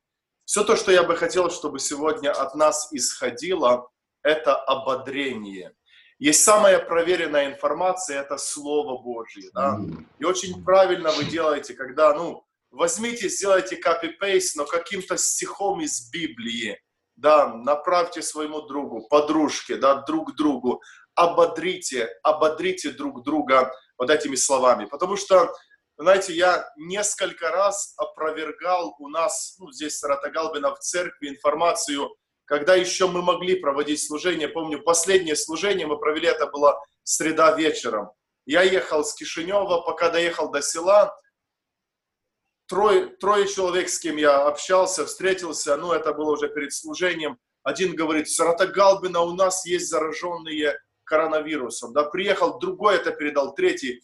И я осталось, может быть, две минуты до начала служения, позвонил главврачу у нас, ну, он имеет эту информацию. Я говорю, так и так, хочу узнать, есть у нас. Он говорит, Виктор, слава Богу, у нас нету ни одного случая. Я выхожу перед церковью, говорю, братья и сестры, вот вы, некоторые из вас, которые здесь находитесь, вы мне сказали, что у нас в селе будьте опасны, осторожны, потому что есть зараженные. Я говорю, это неправда, вот человек. Я смотрю, как люди переглянулись один на другого, пожали плечами, но, но очень легко передавали эту информацию. Потом еще несколько раз подобное было, когда люди, да, и говорят мне по фамилии, вот тот человек, вот его завезла скорая в больницу. Я прихожу домой, звоню к родственникам этого человека, чтобы не напрямую напугать. Говорю, слушай, вот так и так. Нет, он есть дома, все нормально. Понимаете, мы сами можем и себя обидеть, мы можем унизить другого, мы можем очернить другого и так далее. Поэтому я призываю вас, да, будем ежедневно читать Библию, и извлекать оттуда полезное для себя в первую очередь, и то, чем мы можем ободрить другого. То, что я хочу сказать, второе, это на сегодняшний день я это переживаю, я это вижу. Люди очень внимательно воспринимают ту истину, информацию, которую мы им передаем, я говорю о неверующих, из Слова Божьего. Я общаюсь с разными людьми, да, разного класса, скажем, и так далее никто не говорит, у меня нет времени. Я недавно был на этой неделе в одном кабинете, несколько раз с одним ну, человеком высоким разговаривал, И я ему говорил из Слова Божьего, говорю, так написано в Библии, последнее время вот так будет, вот так. Человек с открытым ртом слушает, он говорит, я никогда этого не слышал, я никогда этого не знал. Я говорю, это, это написано в Библии, уже два, две тысячи лет оно там лежит, книга Откровения и так далее. Я первый раз это слышу. Поэтому, дорогая молодежь, сегодня есть возможность также вашим друзьям, вашим подружкам, с кем вы общаетесь или знаете, да, заводите вот эти темы, у них есть время для этого, да, проповедуйте через телефон, проповедуйте по скайпу, говорите, но прежде возьмите эту информацию для себя, да прежде ну, пропустите ее через себя, чтобы вы были уверены, то, что вы передаете, это есть истина, и она основана на Слове Божьем. Поэтому ободряйте друг друга вот этими словами. Да? Достаточно уже негативной информации, достаточно уже пугающей информации, но мы должны ободрять друг друга этими словами. Вы знаете, мне очень понравилось одно высказывание одной женщины, я вообще думаю, что это неверующая женщина, она написала комментарий ну, на, на одном из официальных э, значит, этих э, сайтов, где было ну, церковью сделано доброе дело в настоящее время. И эти люди написали так, неверующая одна женщина, она говорит, эти люди делали эти добрые дела, когда было все хорошо, они продолжают это делать и в это тяжелое время. Понимаете, э, я не говорю это о том, что мы должны сейчас выбегать на улицу и взять, брать там лопаты или, не знаю, там метелки или картошку садить всем подряд сейчас бабушкам, дедушкам и так далее. Но из того, что мы можем сегодня сделать, да, я думаю, может быть, некоторые из вас слышали, мы организовались с церквями центрального региона. У нас тут одна из наших церквей оказалась в карантине, да, их закрыто было полностью это село София, мы организовали, значит, собрали финансы, закупили продукты, 300 э, семей мы повезли туда, значит, передали в Примарию. Примар очень, ну, тепло это все, ну, воспринял, очень благодарен был. Он говорит, я лично приеду к вам в церковь, я лично завезу письмо благодарства, я хочу вас поблагодарить. То есть, ну, никто сейчас не делает это, кроме, кроме церкви. Помню, мы первое то, что сделали, поехали в Хинчешты, ну, заготовили кушать, и здесь у нас в ресторане, значит, сделали на, на пакет, как мы говорим, э, значит, завезли в скорую помощь, там, ну, этим врачам, все, которые там работают. Этот человек, ну, старший скорой помощи, он говорит, я видел по телевизору, что в других местах это делали, я никогда не думал, что для нас кто-то сделает. И вы знаете, что было удивительно, этот человек, это мы сделали в обед, после обеда, наверное, 4 часа было, плюс-минус 5, он мне звонит, говорит, Виктор, я еду к вам. Я говорю, куда, где? Он никогда у нас здесь не был. Этот человек приехал, мы ему показали церковь, служение дома престарелых, дома инвалидов, все. Он говорит, я, я очень удивлен да, тем, что вы делаете, я очень тронут вашим делом, ну, служением и так далее. Поэтому я думаю, если мы будем молиться, чтобы Бог дал нам мудрости для того, чтобы в это время мы смогли также делать добрые дела, то я вам скажу, что они останутся в памяти людей надолго, и эти люди запомнят, да, то, что церковь и в это время сделала. Конечно, у каждого из нас есть свои возможности. Я не говорю сейчас, чтобы мы ну, на таком уровне делали каждая церковь и так далее, но я думаю, как молодежь, я думаю, как поместная церковь, мы должны продолжать делать добрые дела. В Библии не написано, чтобы мы это делали только, когда у нас есть изобилие или когда все хорошо в стране. Мы знаем, и во время войны также есть нужда в добрых делах. Во время карантина или этого времени, в котором мы живем, также есть нужда в добрых делах. Написано в Библии, кто разумеет добро, да, и не делает тому грех. Поэтому, дорогая молодежь, мы вас очень сильно любим. Мы молимся о каждом из вас, чтобы вы не потерялись в это время, чтобы вы, наоборот, приблизились к Богу, да. Ищите Господа, ищите Господа. Мы не знаем времени, которое нас ждет впереди все возможно, что будет еще тяжелее. Возможно, мы будем вспоминать эти дни сегодня, ну как, знаете, что-то легкое такое еще, ну скажем, мы тогда как дети себя вели, то есть это вообще ничего не было. По сравнению с тем, может быть, через что нам как церкви придется пройти. Но я уверен, что если мы будем с Господом, если мы будем близки с Богом в наших молитвах, то Господь через свои откровения, Господь Духом Своим Святым, Он вразумит нас, Он наставит нас даст нам силы, чтобы мы прошли через все это и вышли победителями Моя молитва о каждом из вас, чтобы вы не потеряли, чтобы вы не упали, чтобы вы не усомнились в Боге, чтобы вы не стали на сторону тех, знаете, всегда есть во время трудностей, во время проблем, есть две категории людей.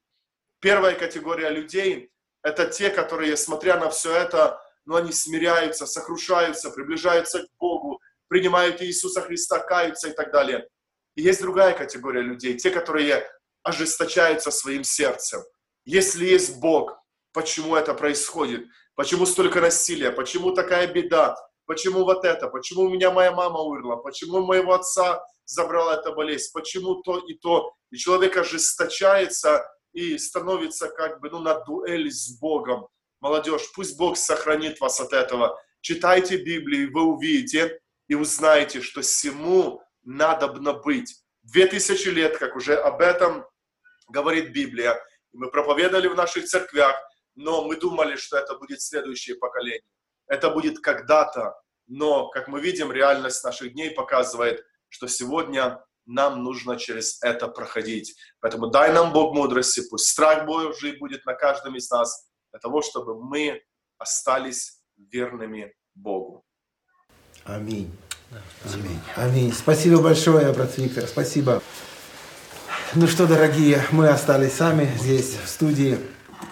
Я бы хотел сказать вот один такой момент. А, Евангелие ожило. Я вспомнил, я стою э, на сцене и проповедую. Великое приобретение быть благочестивым и довольным. Имея пропитание и одежду, будем довольны тем. И потом я сажусь на Вольво, еду домой. На джип. Да. еду домой, обед, хорошая постель, все хорошо. И так сладко проповедовать. И я сейчас смотрю, вот просто Библия ожила. Все. Начала разговаривать. Начала разговаривать. Бог начал говорить нам через Слово, и теперь каждое, и теперь я понимаю, чем дальше мы пойдем, чем дальше мы пойдем, если это время продлится еще, то каждый стих из Писания будет жив для нас. Вот будет ярок просто, когда мы будем молиться Богу, и мы будем ожидать, действительно ожидать Его помощи, Его заботы. Да? Мы будем употреблять всю нашу веру для того, чтобы просто покушать, может быть. Поэтому, братья, давайте э, вот ваши рекомендации, если это затянется.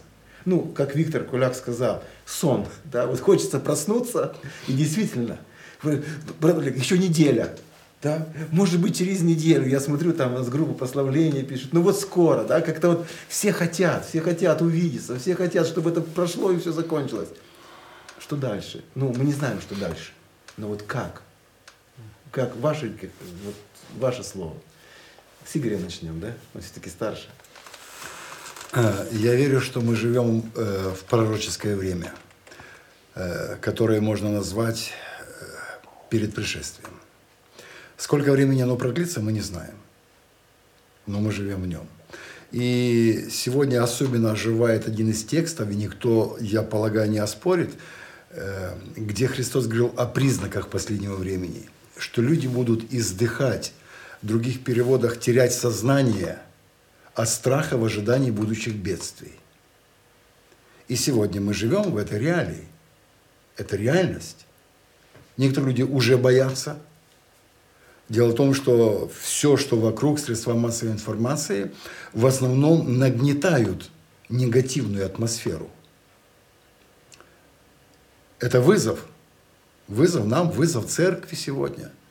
Вопрос как мы будем реагировать? И этот вопрос, который сегодня мы обговариваем, и который я задаю себе как пастор и как отец семьи, э, я задаю вопрос, что мы будем делать дальше. И я, вот сидя здесь, я вдруг для себя очень ясно понял, что э, Бог не в карантине. Можно сказать аллилуйя? Слава Богу. Бог не в карантине. Понимаете, у нас изменилась, чуть-чуть изменилась внешняя атмосфера, и вот тут у нас изменилось много. Вот тут изменилось много, потому что непривычно для нас. И, в принципе, церковь тоже никогда не была в карантине. Просто мы привязали церковь к дому молитвы. И это наша проблема. В Библии нигде церковь не привязана к дому молитвы. Да, служение храмовое было в Ветхом Завете, но в Новом Завете церковь и дом молитвы, они не были никогда привязаны. И на сегодняшний день есть много стран, где церковь никак не привязана к дому молитвы, но церковь живет, э, просто живет, в самом прямом смысле слова. Взять тот же самый Китай, взять другие страны. У них нет домов молитвы. Но они живут, и их уже э, сотни тысяч, их миллионы, они растут. Поэтому э, Бог учит нас жить в другой реальности.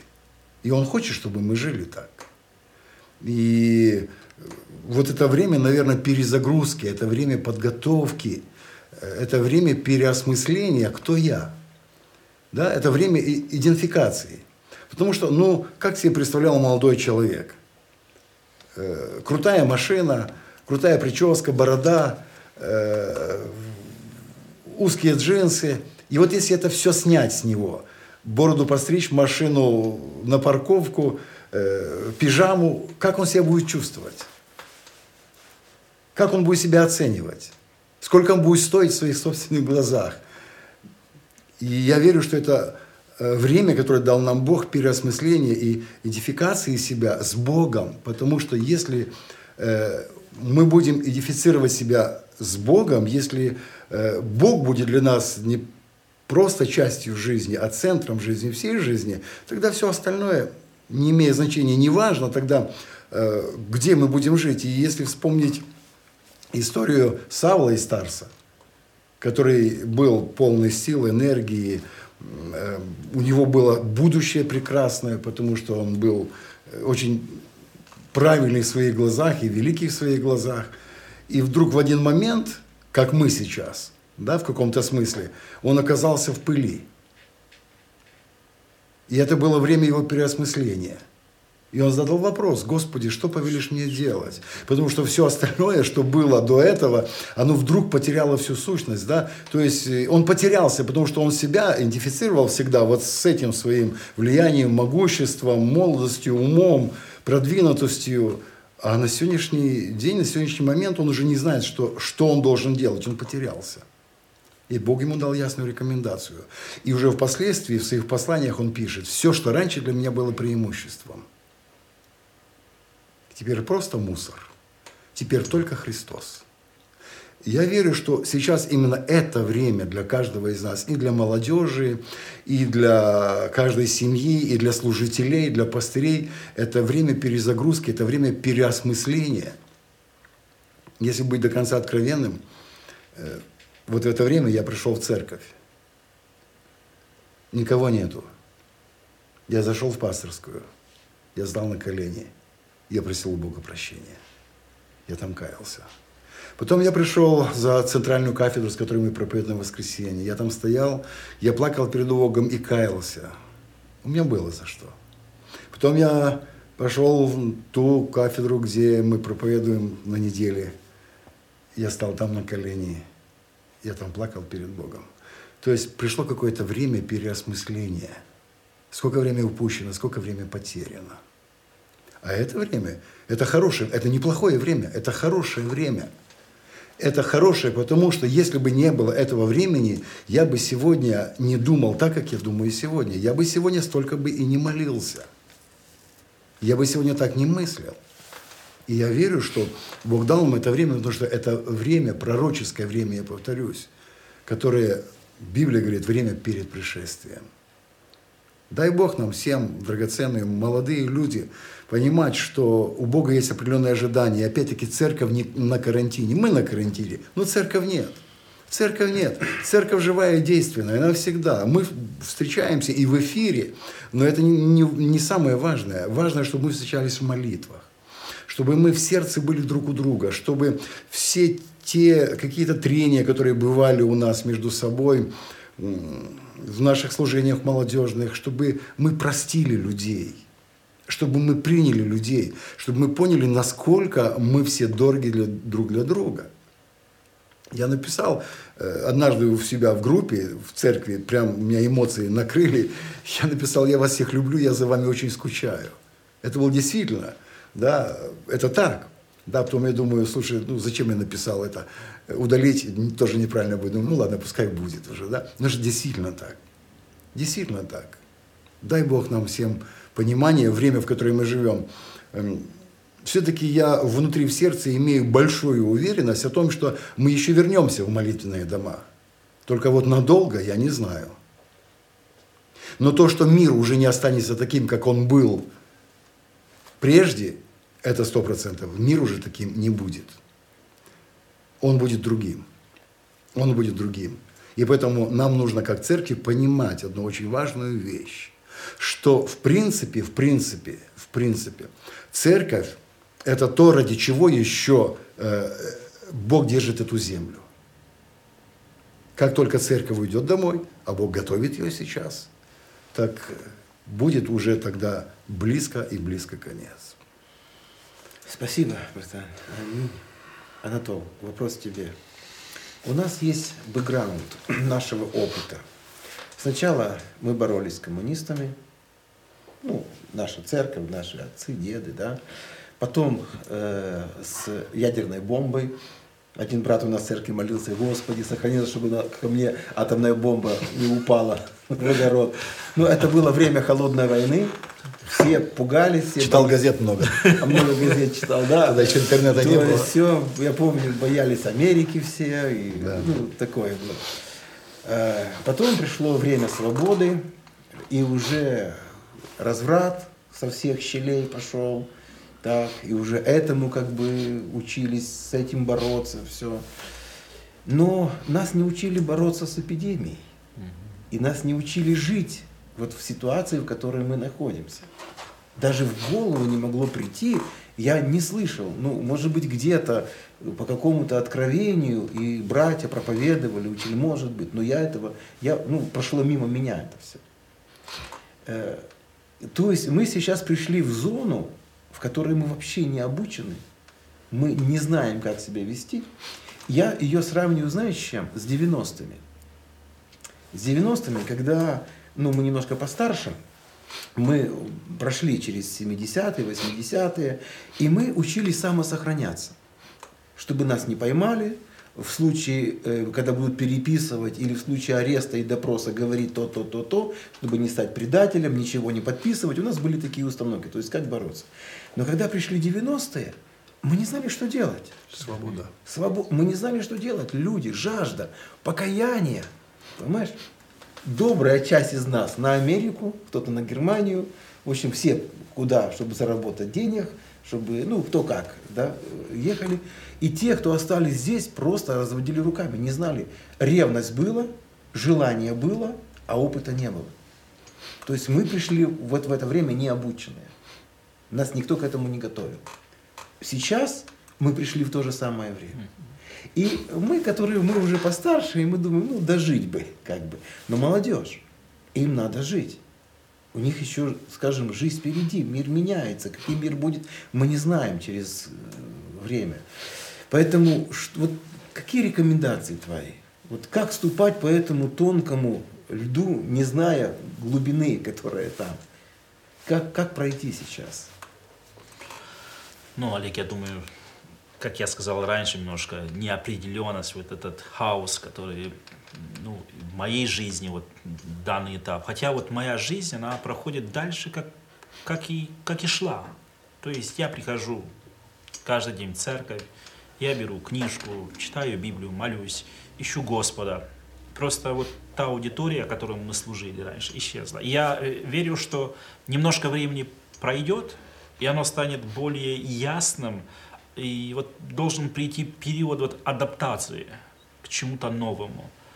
И вообще вот, наверное, вот легкая жизнь, которой мы жили, давай скажем, до и которая уже после будет, наверное, вот легкая жизнь, оно не является и не было никогда стандартом вот апостолов. Они всегда были в гонениях, их не понимали, всегда под какой-то пресс вот такой, голод, э, непонимание. Даже Иисус, да, его не понимали. И вот оно было как бы нормой.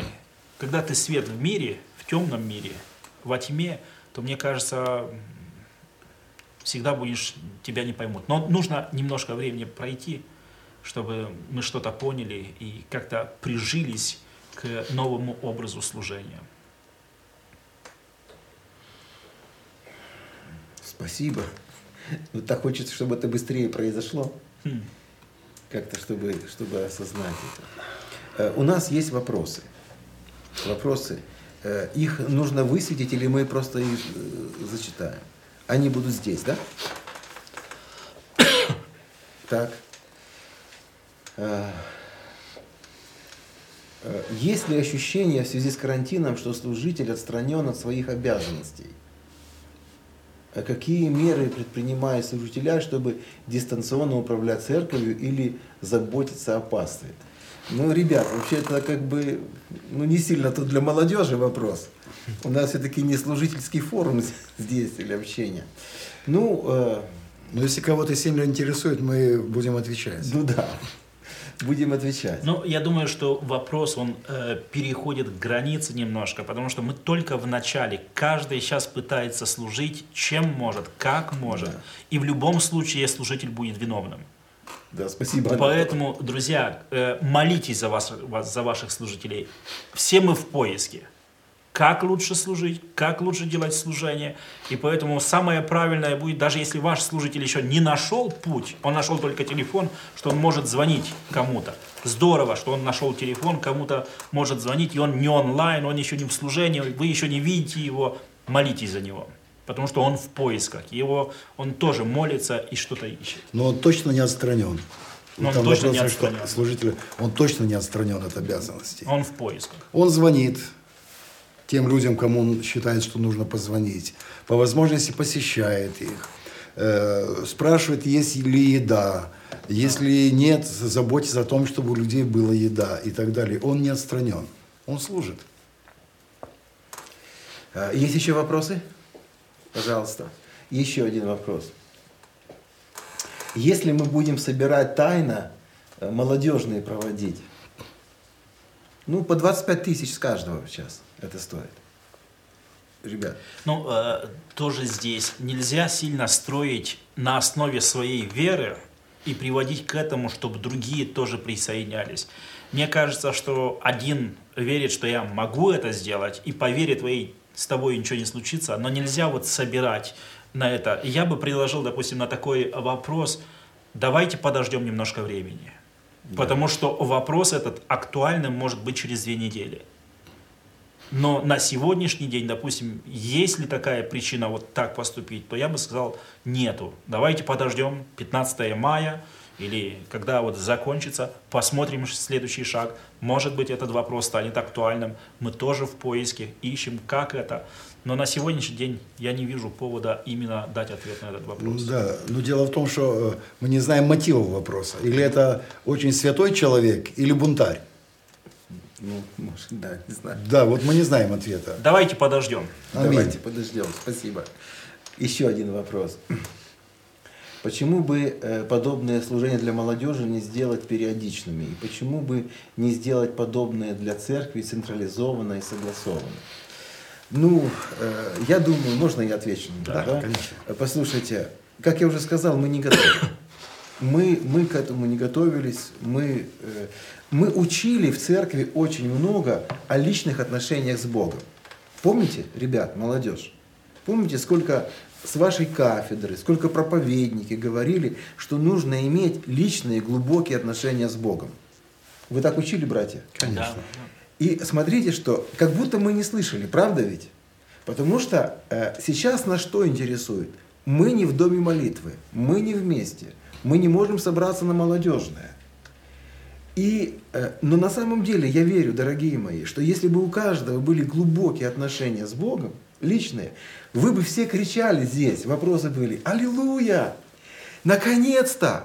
Высвободил время для меня Господь. Я раньше молился только два часа, потому что просто физически не мог. Я вставал в 5 часов утра, до 7 молился, потом на работу, потом служение, потом то. Но сейчас я могу молиться по 10 часов в сутки. Ребята, о чем вы там говорите вообще? Какой карантин? Это счастье для меня.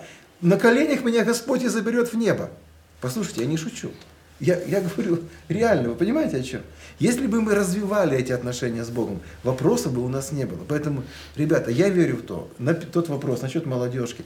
Время развивать наши отношения. Глубоко и серьезно. Вы слышали, да, вот что сказал Игорь, это очень хороший момент. Слушайте, может быть, нужно пойти, сейчас приходит осознание. Осознание, то, что мы должны были сделать и не сделали.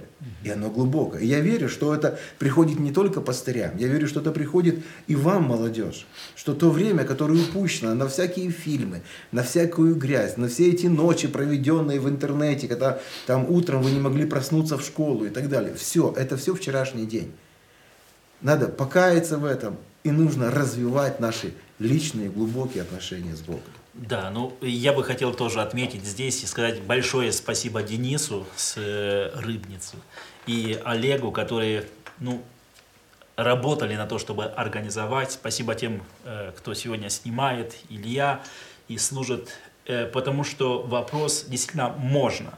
И я думаю, что он нужно именно как-то вот э, централи, централизованно да, организовать вот эти встречи и те, которые старались, и вы э, создали это. Надеемся, что оно послужит в назидание и в укреплении нашей веры и взаимоотношений с Иисусом. Аминь. Ни на что другое плохое, но только на хорошее. Поэтому спасибо тем, которые имели эти э, идеи. Я, послушайте, это, это все хорошо, но я хочу, чтобы вот эти вещи не стали снова для нас центральными. Как у нас было центральное воскресное служение, как у нас было центральное молодежное служение – то есть в нашем мышлении. Кто-то живет от четверга до четверга, потому что по четвергам молодежное служение. Кто-то живет от воскресенья до воскресенья. Чтобы мы не жили от трансляции до трансляции. Вы понимаете, в чем, вот в чем вся суть? Да. Чтобы каждый имел личное. А трансляция это наше общение, чтобы вспомнить наши лица.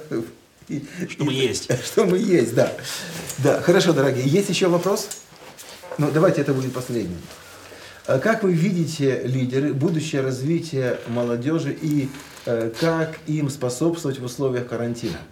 Я, можно отвечу твоими словами? Дайте несколько недель еще, ребят. Угу. Вот правда, сейчас, смотрите, три недели прошло. Три недели. Давайте мы посмотрим э, еще немножко. Сейчас я думаю, что очень многие вещи формируются э, в поместных церквях. Правда, братья, да? Вот как-то налаживаются э, связи, контакты, э, мы мотивируем людей, чтобы звонили, общались и так далее. Да? Э, значит, есть условное время молитвы в церквях поставлены. Анатол, покажи свою книжку, пожалуйста. Как книжка где-то вот здесь на столе. Вот, вот на столе, пожалуйста. Вот посмотрите. Вот идея, вот церковь Лумина Лумий. Да. Допустим. Слово Божье во времена кризиса. Кризиса. Не, не, покажи, прям покажи ее. Да. Э, хорошо ее видно, да? Можно я? Да. Анатол скромен. Вот, э, допустим, э, я открыл, это у нас Деяние, четвертая глава. И здесь прямо в книге есть текст, который он написал, это из книги Деяний, и размышления, то есть мои заметки, выучил наизусть какой-то текст, применение, которое может он применение, да, и молитва благодарности Богу, вот, то есть за, за что молимся. Очень удобно, на, на каждый день, это здорово, для э, духовного роста. На какое время это рассчитана книга? На два месяца с половиной. Вот, Анатолий рассчитывает, что кризис два с половиной месяца Нет, это максимум. Да, но он сказал, что если отменят, то как бы можно будет... Вернут книжку. Вернут книжку ему, да. Ну, знаешь, Олег, я вот писал, э, если сделать выводы всему этому вечеру, вот один из пунктов, который был здесь, молитесь за служителей мудрость и водительство. Вот этот вопрос, э, не думайте, что сейчас вот молодые лидеры, учителя воскресной школы, служителя, все вот нуждаются в мудрости и в руководстве от Духа Святого, аминь, вот этого водительства. Аминь, аминь. Сегодня нас сильно вдохновляли вот, э, привязанность географически по местной церкви, да, к населенному пункту. Не виртуальная церковь, где-то служим виртуально, где-то онлайн и все. Но подумайте просто, насколько вы вот привязаны к вашему селу, к вашей церкви, чем занимается ваша церковь, молиться о вашем служителе, участвовать. Вы знаете, я, я сказал, вот время кризиса, но я могу звонить соседу и сказать, слушай, сосед, тебе хлеб не нужен, тебе мешок картошки не нужен, я купил мешок картошки, благословил. Потому что время быть светом во тьме – Аминь. Время вот служить, подумай о своих соседей, э, подумай о своем населенном пункте, потому что это так важно сегодня. И ищи слово от Господа. Вот было сегодня сказано для того, чтобы понимать, как служить. Вот как служить людям сегодня. Ищи слово, живого слова. Как ты, твои дары, как служить Господу. Это тоже очень важно. И заполняйте ваше время полезным. Вот э, Олег много говорил об этом, чем-то молитвою, чтением Библии, чтением какой-то книжки. Когда вы выбираете книжку, думай, о чем ты хочешь. Не просто какой-то роман, но может быть это связано с твоим даром служения, может быть это связано с твоей жизнью, с семьей, с детьми, с воспитанием. Найди что-то полезное и читай, и пусть оно вдохновит. И особенно я бы хотел призвать в конце, поддерживайте финансово вашу церковь. И вот мы не говорили много об этом, но молодежь, сегодня, да, в церкви нету вот этих пожертвований, десятины, как-то э, служителя вот заплатить за свет, за, э, за то необходимое, что есть в церкви. И очень много служителей переживают, чтобы как мы пройдем все это, поддерживать, чтобы можно служить через церковь людям, чтобы те проекты, те служения, которые необходимы, подумайте о том, как вы можете быть благословением дальше. И этот вечер, он был для нас, для, для нас, служителей, для вас, молодых, чтобы быть полезным для Царства Божьего. И вы знаете, я закончу той фразой, что главная тема Евангелия, главная тема Иисуса, о которой он говорил, это было Царство Божье и Царство Небесное. Это не было молитва, это не было вера, это не было финансы, это было Царство Божье. И оно всегда мне говорит так, здесь на земле все грустно будет. Поэтому Царство Божье – это наша задача, наше стремление, и мы там должны быть. Поэтому это должно нас привлечь молитва, вера наша, хождение с Богом, чтобы в один день быть с Господом на небе. Аминь. Спасибо, спасибо, Анатол. Игорь, скажи заключительное слово твое. Повторю еще раз. Церковь не на карантине, и Бог тоже не на карантине. Мы можем практически сегодня служить людям, как церковь, чтобы люди знали – соседи знали, что возле них живут верующие. Как уже Антон сказал, позвоните. Я сегодня, Олег, знаешь, кому сегодня позвонил? Тетя Валя Чебан. Помнишь, мамина подруга была? Угу. У нее муж умер. И я нашел сегодня номер телефона и позвонил. Послушайте, вы не представляете, как была рада эта пожилая женщина, что ее кто-то вспомнил. Наверное, 10 раз она мне благодарила. И вы знаете, я сегодня полдня счастливый ходил от того, что я кого-то счастливым сделал. Мне это не было трудно.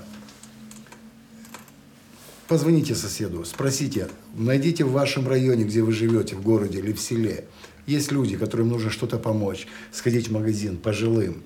Это будет хорошее Евангелие, это будет хорошее время. Только, конечно, соблюдайте все э, меры, которые сегодня предусмотрены, значит, карантином, соблюдайте, пожалуйста, но карантин это не значит, что нельзя делать добрые дела. Это не значит, что церковь спит и молчит. Карантин – это время церкви и твое время. Аминь. Э, спасибо. Э, есть еще вопрос от брата Юры Базажи, мы просто не имеем права на него не ответить. И это наш благословенный брат Юра. Мы тебя очень любим и очень уважаем. Э, братья, осветите, пожалуйста, вопрос. Верующие рассылают друг другу разные пророчества и предсказания относительно текущих событий. Как людям на это реагировать?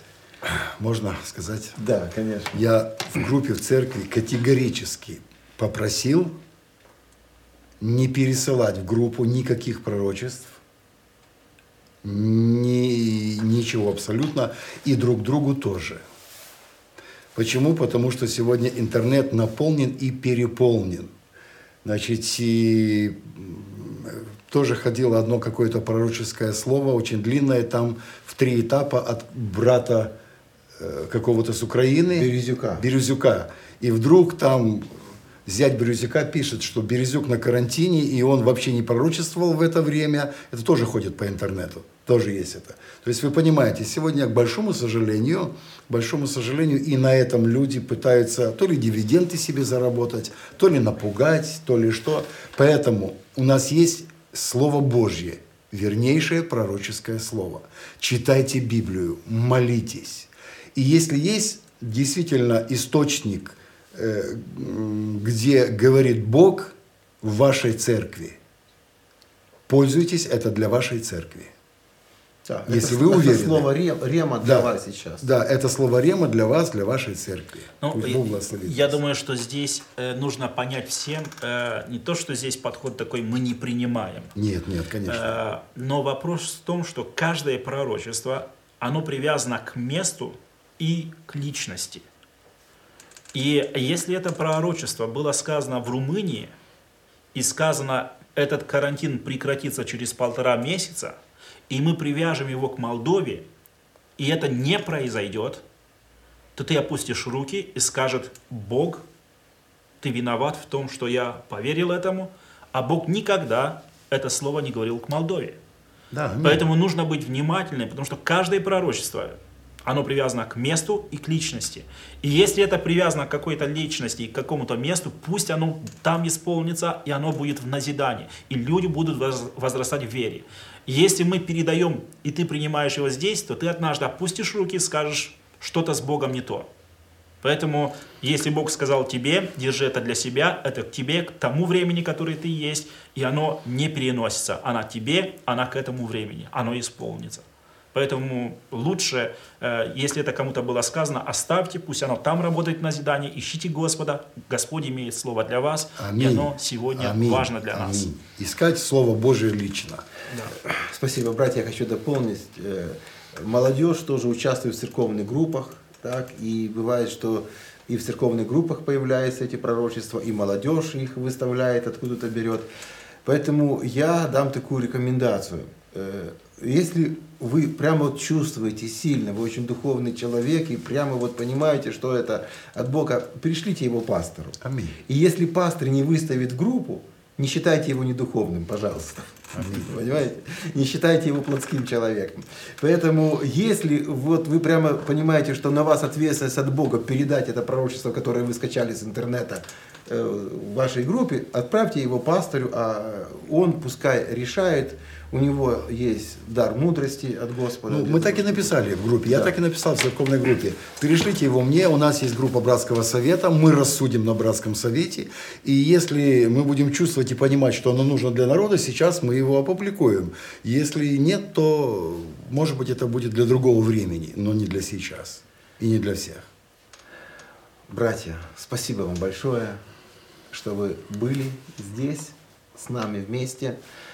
Дорогая молодежь, хочу сказать заключительное слово сегодня. Время, которое мы живем, это лучшее время, которое только можно себе представить. Как я уже сказал в начале, когда Виктор Иванович вел их в колледже в Рыбнице, сказал, вот э, момент пришествия Христа, когда Христос придет за церковью, и как церковь будет стоять с поднятыми руками и говорить «Ей гряди, Господи», э, я просто представил эту картину. И, а предисловием к этому было, он сказал, вы что думаете, мы вот такими попадем в небеса? Вот такие, как мы есть? Я иногда задавал вопрос, хочешь ли ты, чтобы тот человек, которому ты проповедуешь, пришел в церковь и был таким, как ты? И мне обычно отвечали, нет, братали, нет, он должен быть лучше.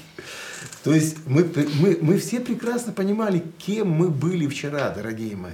Как мы суетились, как мы заботились, как мы беспечно проводили свои дни. Мы думали, что это никогда не закончится. Мы думали, что вот так вот в попыхах, сходу, в суете, со всеми своими обвесками, которые есть у нас, мы попадем вот так легко в Божье Царство. Ну, а там как-то вот, может быть, через чистилище пройдем. Да? Вот как-то, может быть, Бог быстренько нас там за пару секунд почистит. Дорогие мои, вот время, в которое мы живем, Пользуйтесь этим временем. Заботьтесь о вашей душе. Читайте Библию, молитесь, дисциплинируйте себя. Будьте в контакте с церковью. Вы много сегодня услышали. Я не хочу повторяться. Пусть Господь обильно вас благословит, ваши семьи, ваши дома. Берегите себя, берегите близких людей вам. Заботьтесь о людях старшего возраста. Заботьтесь о ваших родителях, о ваших дедушках, бабушках, о, о, о тех, кто, ну, кто старше вас. Пусть Бог будет с вами, да благословит вас Господь во всем, и мир Божий будет в ваших сердцах. Благословения вам, дорогие.